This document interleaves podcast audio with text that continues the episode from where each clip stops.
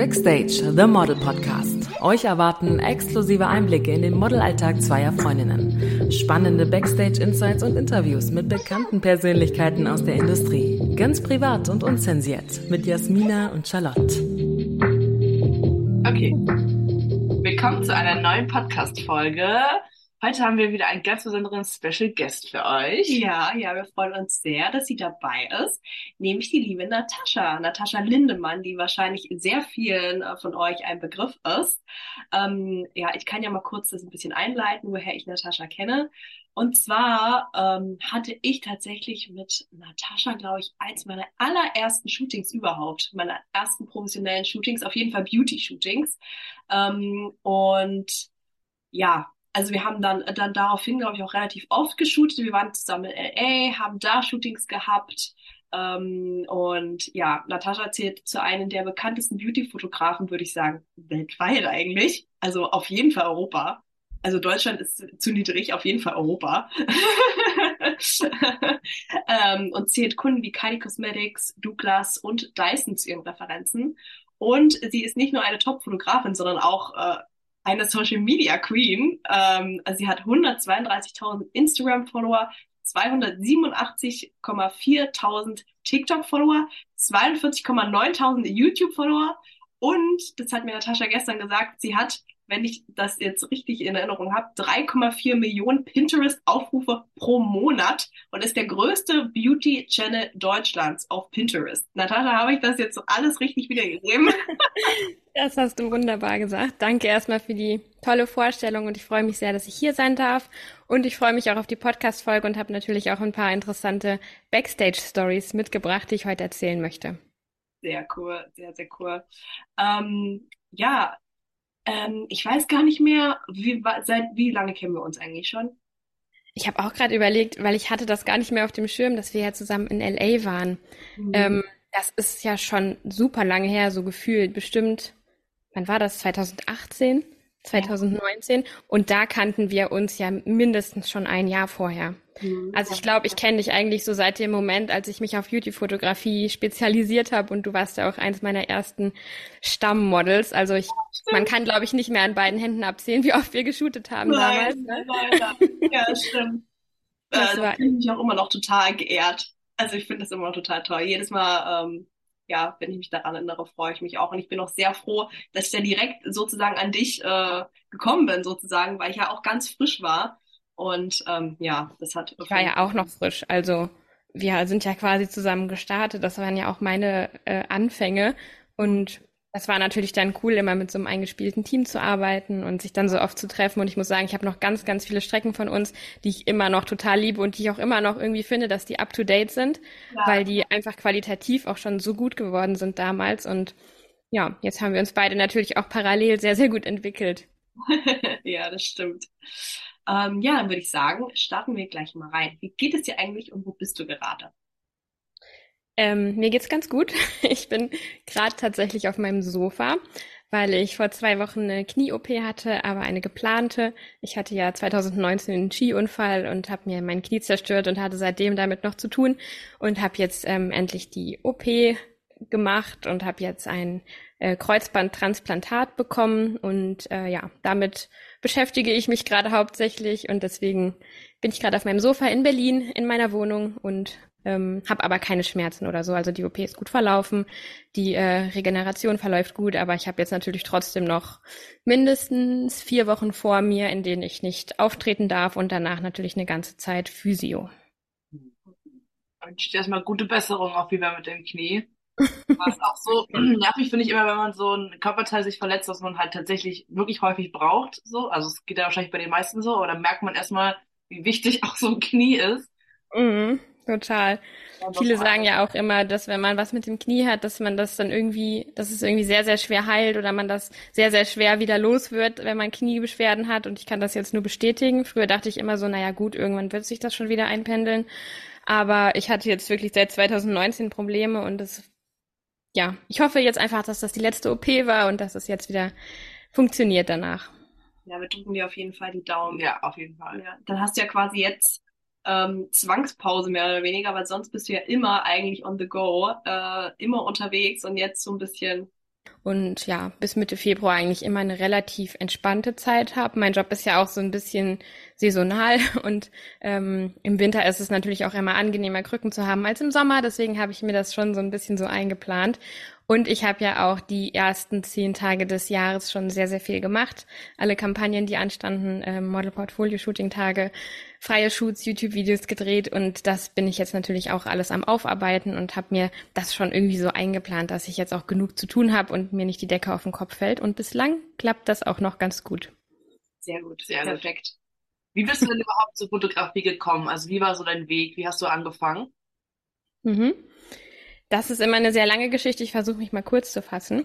Ich habe 2013 mit meinem Soziologiestudium im Ausland angefangen und habe neben dem Studium eigentlich immer in der Gastronomie gearbeitet. Das hat mir auch total viel Spaß gemacht und habe dann ähm, bin dann nach Innsbruck gegangen zum Studieren und habe bei einem in einem griechischen Restaurant gearbeitet und dann äh, war es eines Tages soweit, dass die irgendwie eine neue Homepage bekommen sollten. Und dann war so ein Webdesigner dort und hat an den Computern irgendwas gemacht. Ähm, und dann haben habe ich den gesehen und wir haben uns so kennengelernt. Und dann hat er mich gefragt, ob ich nicht mal äh, modeln möchte. Tatsächlich habe ich nämlich als äh, Model gestartet, in die Branche reinzukommen. Das wissen, glaube ich, auch die wenigsten. Und ähm, Ja, und dann habe ich ähm, natürlich Ja gesagt, weil welches Mädchen möchte nicht schöne Bilder von sich haben. Und ähm, das war dann im Endeffekt auch gleich ein Job für eine äh, Dürndl-Marke in Österreich. Und dann war mein erstes Shooting irgendwie gleich so total professionell und ich musste mich vor die Kamera stellen und super viele Leute haben mich angeschaut und mir war das total unangenehm und ich wusste überhaupt nicht, was ich tun sollte, weil ich ja natürlich auch gar nicht wusste, was auf mich zukommt bei so einem Shooting. Ich mich überhaupt nicht vorbereitet habe. Und im Endeffekt war das eigentlich so ein Horrorerlebnis für, für mich. Und danach habe ich auch gesagt, dass ich auf keinen Fall mehr modeln möchte und ähm, habe dann quasi die Seiten gewechselt und ähm, hatte dann auch noch weiterhin mit diesem Fotografen zu tun. Der war irgendwie 50, äh, hat äh, Kinder waren schon aus dem Haus und der hat mich quasi so adoptiert und hat total Spaß daran gehabt, mir dann alles beizubringen zum Thema Fotografie. Und dann bin ich das Jahr, als ich in Innsbruck studiert habe, eigentlich fast jede Woche mit ihm unterwegs gewesen. Wir haben alles Mögliche fotografiert, äh, Fahrräder, Landschaften, Kerzenarchitektur, wir haben nachts fotografiert, äh, Hunde, Sport, Hochzeiten, also alles, was es gibt, habe ich einmal mit dem durchgemacht in diesem Jahr und das war quasi so meine Fotografieausbildung, sage ich immer. Und dann bin ich wieder nach Deutschland gekommen und dann hat sich so meine Liebe für die Beauty-Fotografie langsam entwickelt. Ich habe dann immer mehr meine Freundinnen fotografiert, meine Schwester. Ähm, habe dann irgendwann ein Praktikum gemacht bei einem Beauty-Fotografen, um einfach ein bisschen mehr in die Beauty-Studio-Fotografie einzutauchen. Und das Praktikum war dann in Berlin. Und nach dem Praktikum bin ich eigentlich in Berlin geblieben und ja, habe mich auf diesen Weg der Beauty-Fotografie spezialisiert und fokussiert. Und ähm, seitdem mache ich das eigentlich und bin dann über Instagram, dann auch über dich und über ähm, ja, diese ganzen Sachen zu mehr Jobs gekommen und so hat sich das alles entwickelt. Wow. Crazy. Auch das, also das finde ich total spannend, dass du dann auch wirklich jemanden kennengelernt hast, der dann äh, dich so da auch mitgenommen hat, dir alles beigebracht hat. Das ist total schön. Ja, ich ja, auch, das war toll.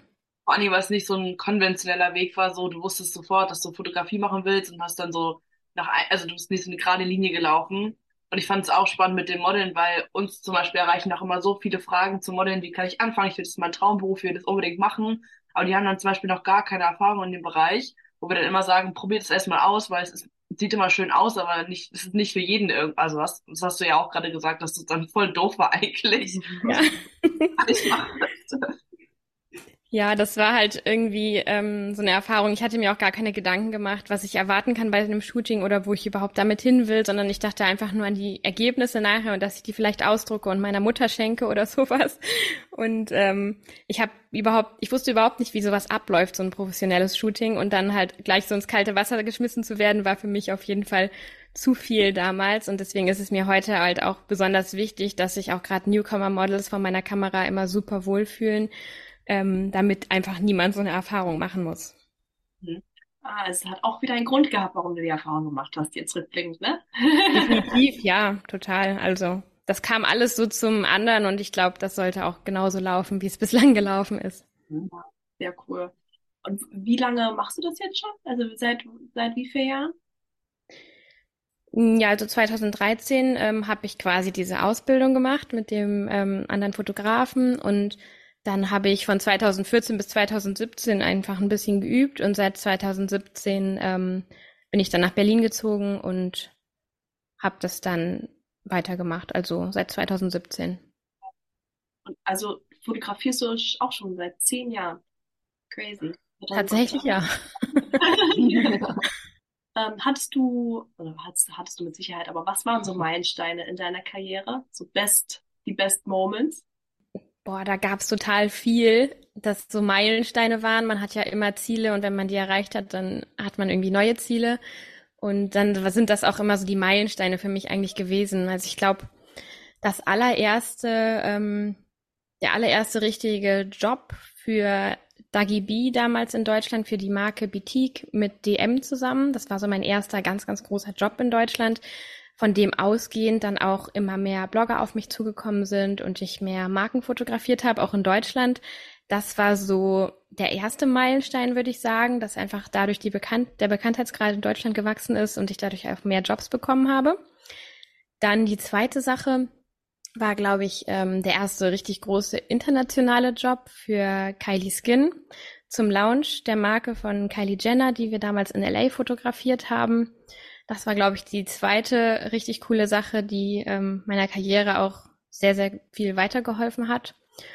Und dann glaube ich tatsächlich, dass so der dritte Meilenstein ähm, jetzt vor kurzem erst war, und zwar letztes Jahr auch in Los Angeles, wo ich dann die Chance hatte, ein Shooting mit Baby Reja zu machen, die ja auch gerade ein ähm, ja, Lied in den Charts hat, wenn es nicht sogar auch auf Platz eins war mit äh, David Guetta zusammen.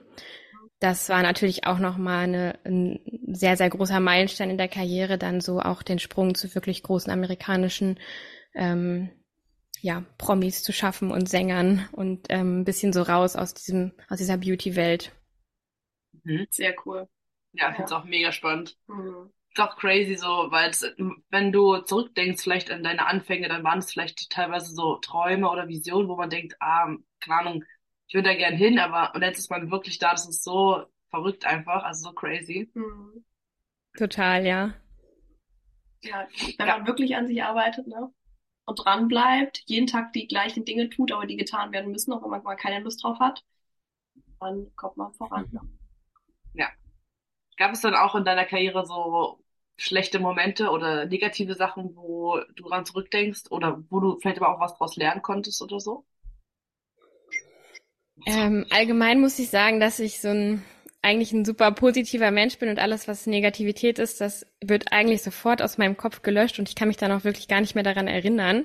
Deswegen fällt mir sowas immer total schwer. Es gab natürlich ähm, ab und zu mal Tiefs, so kreative Tiefs zum Beispiel, ähm, die aber auch komplett normal sind in der Branche. Und ähm, man struggelt natürlich auch manchmal so, ob das gerade der richtige Weg ist, den man geht. Ich glaube, das hat auch jeder.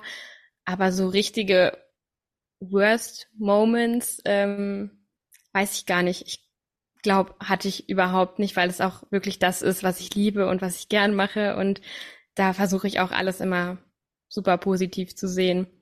Eine kleine Story vielleicht, ähm, die mir gerade einfällt, ist, ähm, sind so Sachen, weil du ja meintest, woraus man vielleicht auch lernt für die Zukunft, äh, ist, dass ich zum Beispiel eine Produktion hatte in Israel für eine Beauty-Marke und dann sind wir nach Israel geflogen.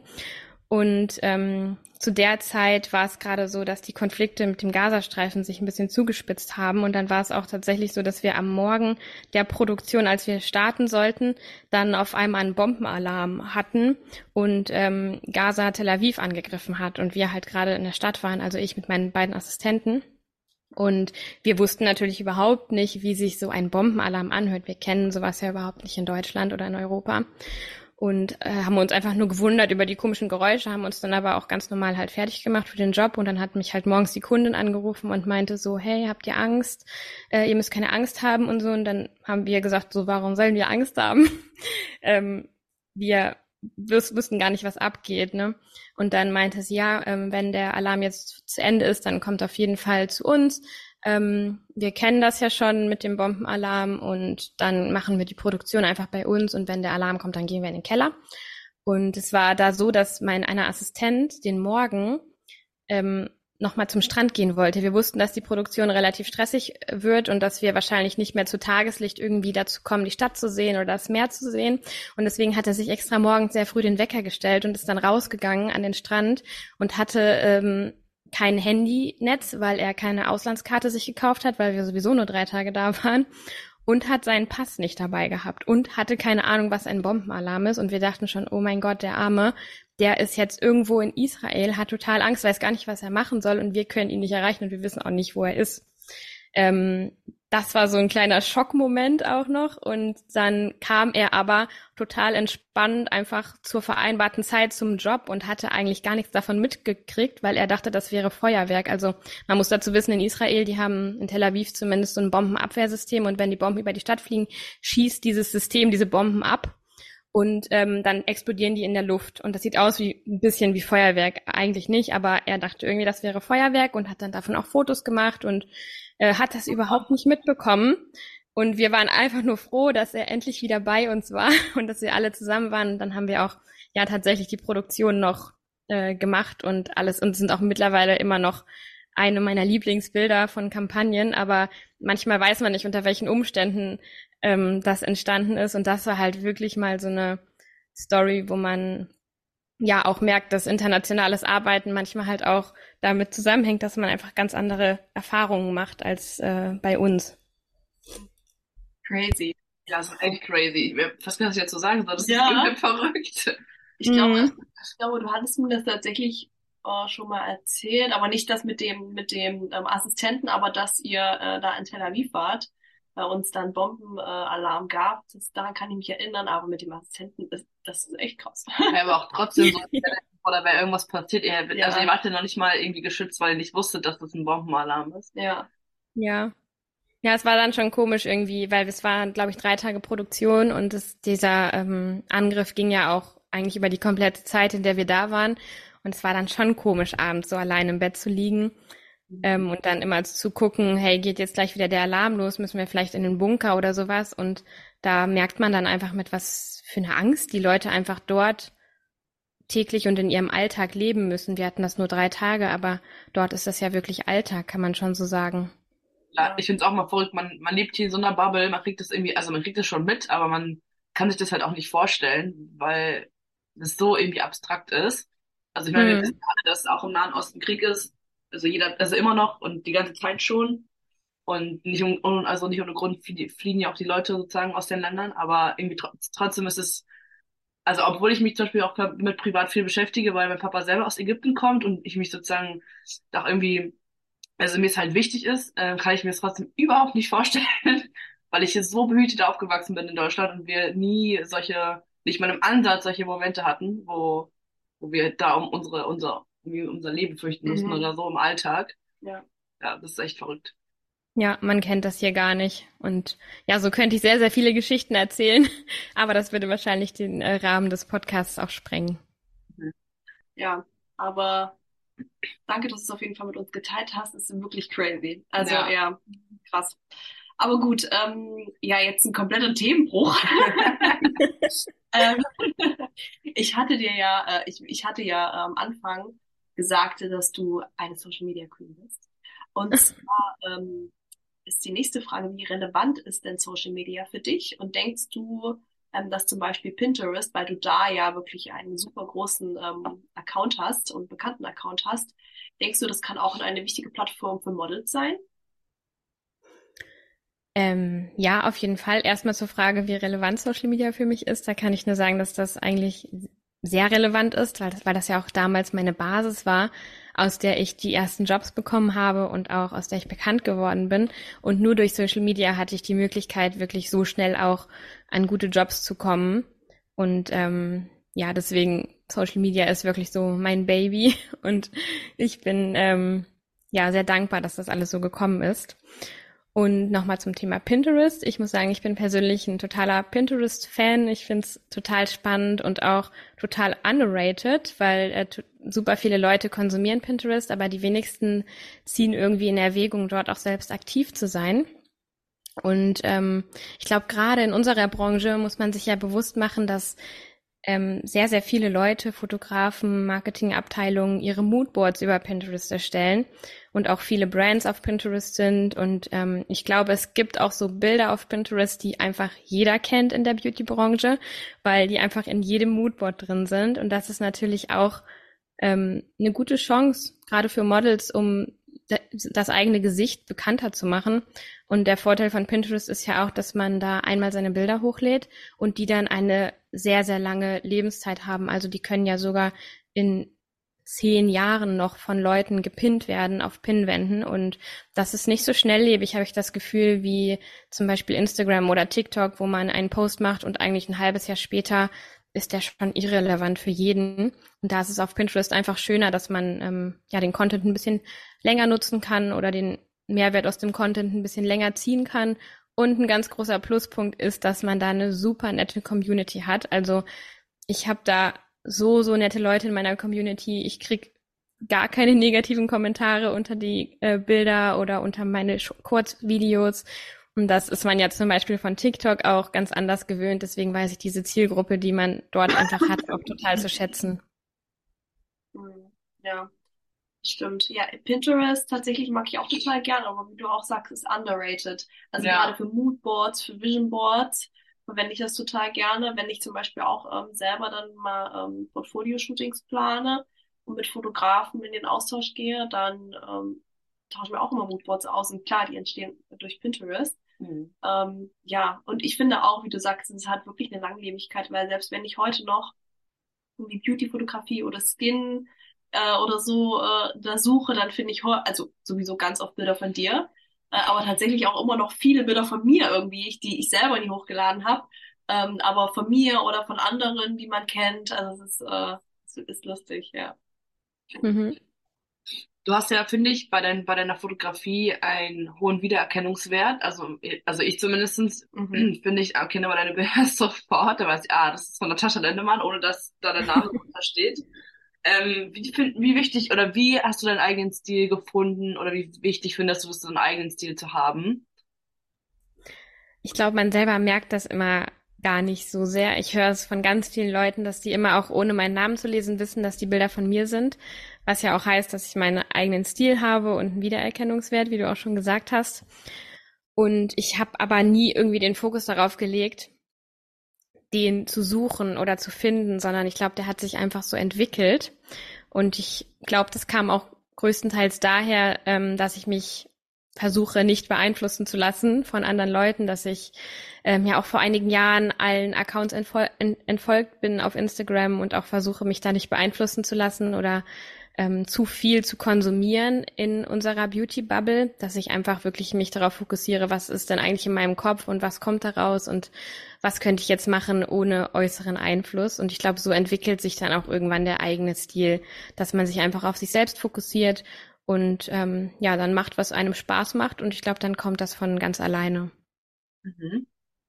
Das finde ich gut. Ich finde, es ist auch praktisch halt, wenn man halt äh, einen Wiedererkennungswert hat sozusagen fürs, fürs eigene Marketing, weil Leute dann halt gleich sehen, ah, das ist die, das ist die und auch als, als Model sozusagen, wir haben auch darüber schon mal gesprochen, wenn man den, wie heißt es nochmal? USP? Ja, wenn man, wenn man halt einen USP hat, also sozusagen so einen halt starken Wiedererkennungswert auch, ja.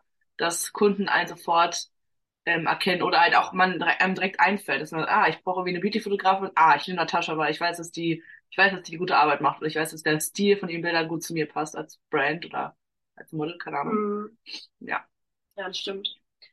Wie wählst du denn äh, deine Models aus und worauf achtest du bei der Auswahl deiner Models? Ja, spannende Frage auf jeden Fall. Dazu muss ich erstmal sagen, dass die Models, die man gerade auf meiner Seite sieht und auch in meinem Portfolio, ja selten selbst ausgewählte Models sind, weil es ja immer noch einen Unterschied gibt, ob ich für Jobs oder ähm, bezahlte Shootings arbeite oder für freie Projekte mir selbst Models suche. Und leider sind die freien Projekte gerade im Moment so, so selten geworden. Und das finde ich auch ein bisschen traurig, aber ich finde, also ich liebe auch meinen Job, deswegen bin ich auch total zufrieden, äh, mehr Jobs zu machen natürlich. Und bei Jobs ist es ja meistens so, dass der Kunde eine ganz genaue Vorstellung von dem Model hat und das dann auch auswählt und meistens auch selber sucht oder ähm, mich vielleicht nochmal nach meiner Meinung fragt, aber der grundsätzliche Typ steht sehr, sehr häufig schon fest. Da habe ich dann nicht mehr so viel Mitspracherecht. Und wenn ich ähm, für meine freien Projekte Models aussuche, dann ist es meistens so, dass ich gar keine super harten Kriterien dafür habe, sondern dass ich ähm, mich meistens von dem Gesicht inspirieren lasse und auch meistens dann auf das Gesicht, das, das daran fesselt mich dann irgendwas, das inspiriert mich dann, das können äh, besondere Augen sein, äh, besondere Haare, Sommersprossen und einfach genau dieser Wiedererkennungswert, von dem ihr, glaube ich, auch eben gesprochen habt. Ähm, etwas, was einem dann im, im Kopf bleibt und einen inspiriert. Und da könnte ich jetzt gar nicht sagen, worauf ich genau achte, aber irgendwie muss es mich catchen. Sehr cool. Ja, spannend. Ähm, was denkst du denn, was macht ein gutes Beauty-Model aus? Was muss ein gutes Beauty-Model ähm, haben? Ja, ich glaube, das ist gar nicht unbedingt nur auf Beauty-Models bezogen, aber ich glaube, jeder Fotograf findet es gut, wenn ähm, sich das Model auf das Shooting vorbereitet, vielleicht vorher schon mal das Konzept erfragt, äh, vielleicht erfragt, worum es in dem Shooting geht, welche Ausdrücke, vielleicht auch bei dem Fotografen auf der Seite schaut was für Posen ähm, derjenige oder diejenige meistens auswählt und einfach eigene Posing-Ideen vielleicht mit einbringt und einfach mitdenkt bei dem Shooting, aber trotzdem noch die Vision des Teams auch berücksichtigt, weil für mich ist es auch immer so, dass ein Shooting Teamarbeit ist und ich auch nur so gut bin wie das Team. Und da finde ich es auch immer gut, wenn jeder wirklich ähm, seinem Job nachgeht und de bei dem Model ist das ja Modeln, bei der Make-up-Artistin ist das Make-up machen und bei mir ist es das Fotografieren. Und wenn jeder sich ein bisschen mit einbringt, dann bin ich immer der Meinung, dass man dann das beste Ergebnis erzielen kann und dass es dann halt am Ende auch wirklich eine Teamarbeit ist, für die man dann ja auch ähm, ein freies Projekt plant im Endeffekt. Also ich bin nie so, dass ich sage so hundertprozentig, ich gebe jetzt alles vor bei meinen freien Projekten und wir machen das genauso, sondern ich versuche daraus wirklich immer eine Teamarbeit zu machen. Mhm ja, ich glaube, daraus entstehen auch schöne Dinge, weil jeder sich ja so ein bisschen sozusagen selber, also die Ideen befruchten sich dann so ein bisschen selber und dann entsteht halt was Besonderes, mhm. als wenn man, ähm, als wenn du jetzt vielleicht sagen würdest, ähm, oder ich jetzt als Model sagen würde, ich will das genau so machen, ich habe jetzt dieses Bild im Kopf und will es genau so umsetzen. Häufig ist es dann meiner Meinung nach schöner, wenn man dann mehrere Ideen vielleicht hat, die kombinieren kann und dann was, was ganz Neues entsteht, ähm, woraus dann ähm, wovon dann viele auch einfach was haben, also das gesamte Team, weil es dann auch, wie gesagt, Teamarbeit ist, ja. Total. Also das gilt natürlich nur für freie Projekte. Bei Jobs ist das halt immer schon sehr, sehr strikt vorgegeben. Da hat man ja auch sein Konzept und auch ähm, Ergebnisse, die man erzielen muss am Ende. Das macht ja auch super viel Spaß. Aber gerade für freie Projekte liebe ich es einfach so zu arbeiten. Mhm. Ja, geht mir auch so. Was würdest du sagen, was sind die besten Märkte für Beauty Models? Ähm, für mich ganz klar London und Los Angeles, also Amerika und England. Ähm, wenn man ähm, als Model im Beauty-Bereich arbeiten möchte, ist aber sicherlich auch gut, in New York zu sein oder in Mailand zu sein. Und es kommt auch immer so ein bisschen darauf an, was für ein Typ man ist, weil für viele oder für manche kann es auch interessant sein, mal in die Vereinigten Arabischen Emirate zu gehen oder auch in Frankreich zu arbeiten. Also da muss man immer so für sich selber so ein bisschen seinen Weg finden. Mhm. Ich mit einer Agentur Kontakt hatte äh, aus Dubai, die mir auch gesagt haben, dass sehr, sehr viele Kampagnen europäischer Marken, auch gerade Beauty-Marken, in ähm, Dubai nochmal nachgeschootet werden müssen, weil mhm. die dort einfach ja andere Typen Frauen haben und die auch möchten, dass sich die Frauen dort mit den ähm, Kampagnen identifizieren können. Und deswegen ist das auch ein super interessanter Markt, auch gerade für Models. Für dich explizit jetzt vielleicht nicht unbedingt, weil die dann wirklich eher ähm, Models suchen oder ähm, genau einfach braune Augen, braune Haare, äh, arabischere Typen, die dann halt dort die Kampagnen einfach für die großen Brands auch nochmal nachschuten, damit die dort für den Markt halt auch einfach nochmal ein bisschen ähm, besser ihre Kunden ansprechen können. Also solche Sachen muss man natürlich auch immer berücksichtigen, je nachdem, ähm, ja, was man für ein Typ ist. Und da muss man ähm, vielleicht wirklich schauen, was sind da denn für Kampagnen gerade äh, am Laufen und würde ich mich da vielleicht auch sehen. Mhm. Sehr cool. Ja, ich glaube, London würde ich auch nochmal machen. Ja, ich habe auch so Lust auf London. Ja, ich vermisse oh London. Gott, ich habe jetzt auch so. Ihr wart doch sogar zusammen da, oder? Ja, ja, wir waren zusammen da. Mhm. Oh, ich will unbedingt wieder nach London. Das ist so eine schöne Stadt. Die Kampagnen da, das ist so toll. Das ist ja wirklich die Werbung, die die haben. Also wir haben ja auch, klar, ähm, brauche ich nicht, brauche brauch ich jetzt nicht zu sagen, aber wir haben ja auch überall Werbung, Plakatwerbung, Werbung auf Bussen, an Bushaltestellen etc. Aber das ist ja so hässliche Werbung. So, so weißt du, so für einen Baumarkt oder für, keine Ahnung, oder für, für, was weiß ich, Lebensmittel. Und da ist es halt so die Werbung, Marc Jacobs, Dior Beauty, ähm, Charlotte Charlotte Tilbury. Und es ist so, so schön. Also, es ist wirklich, die haben wirklich so eine Ästhetik da. Ja. Und die Kampagnen sind so toll. Ähm, Ja. ja. deswegen. London ist auch gerade im Beauty-Bereich so ein äh, Favorite von mir, Mhm. weil du da auch einfach viel mehr Jobs hast als bei uns und wie du auch schon sagst, auch ein bisschen coolere Jobs. Ja. Die Kampagnen, die da geshootet werden, zum Beispiel für Charlotte Tilbury, die kommen ja dann auch zu uns in den Sephora und das wird ja gar nicht in Deutschland produziert. Und an sowas kommt man dann auch nur, wenn man wirklich mal on stay im Ausland ist. Ja. Ja, sehr cool. Findest du, es gibt Unterschiede zwischen der Arbeit äh, international und in Deutschland? Also mit jetzt in Bezug auf Kunden vielleicht sogar oder vielleicht auf Models? Sind Models im Ausland anders als in Deutschland? Ähm, Weil es gibt ja andere Standards.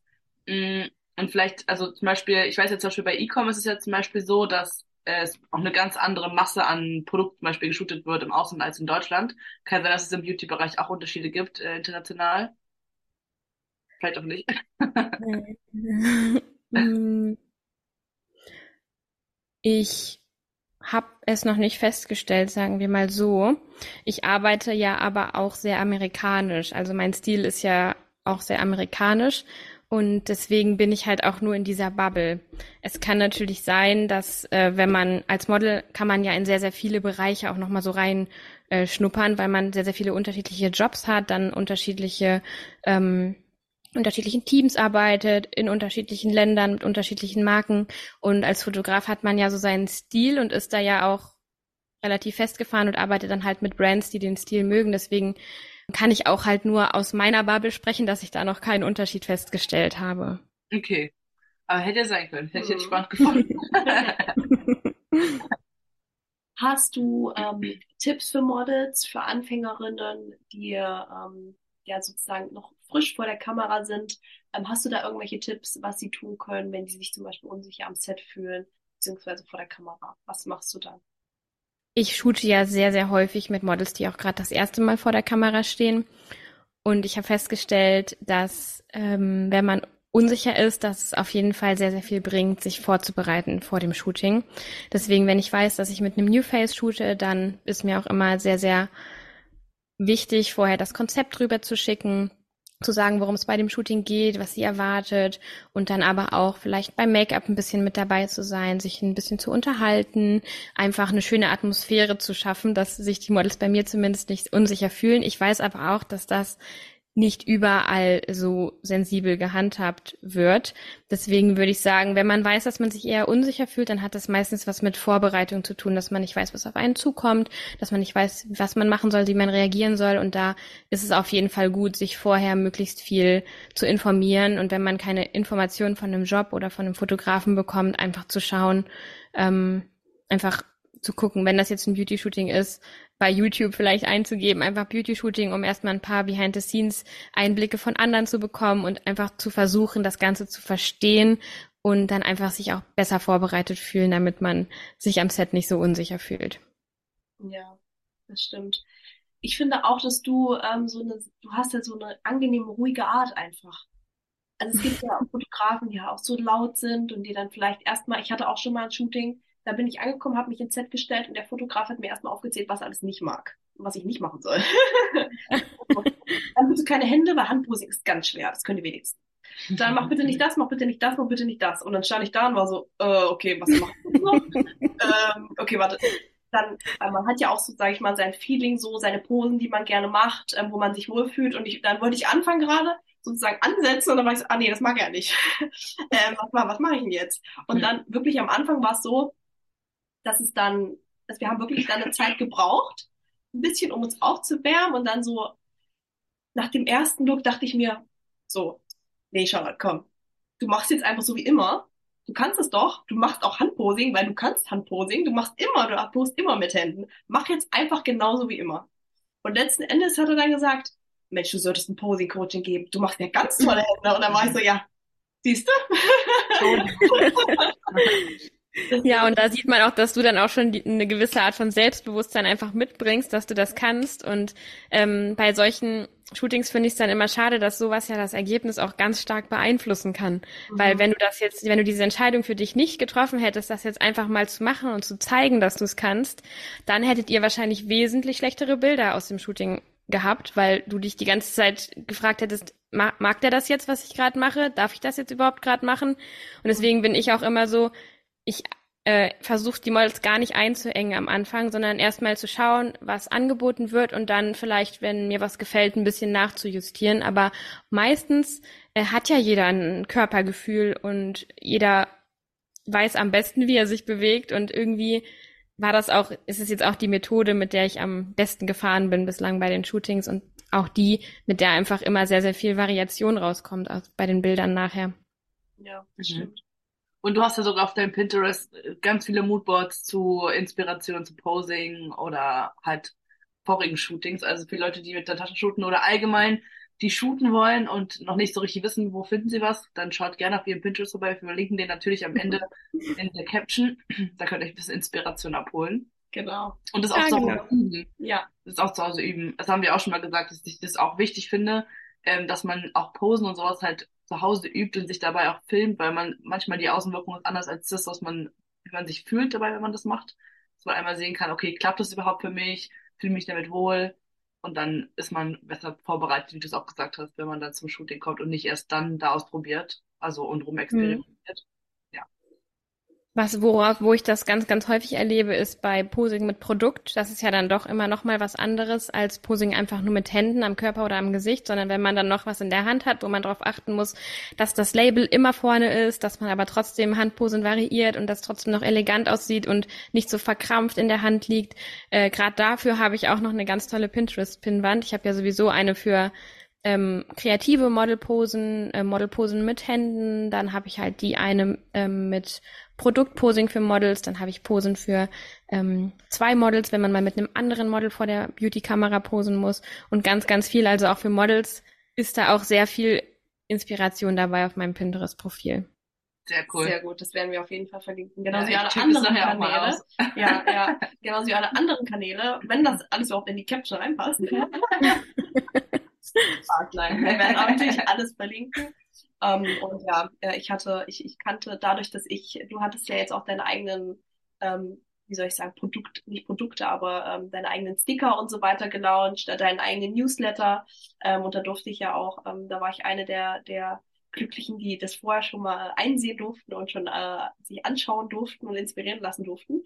Ähm, ja, das ist ja jetzt äh, frei verfügbar, ne? Hab ich, bin ich richtig? Genau, also auf meiner Webseite, auf meiner neuen Webseite www.nataschalindemann.plus findet man jetzt schon die Instagram Story Sticker zum Downloaden.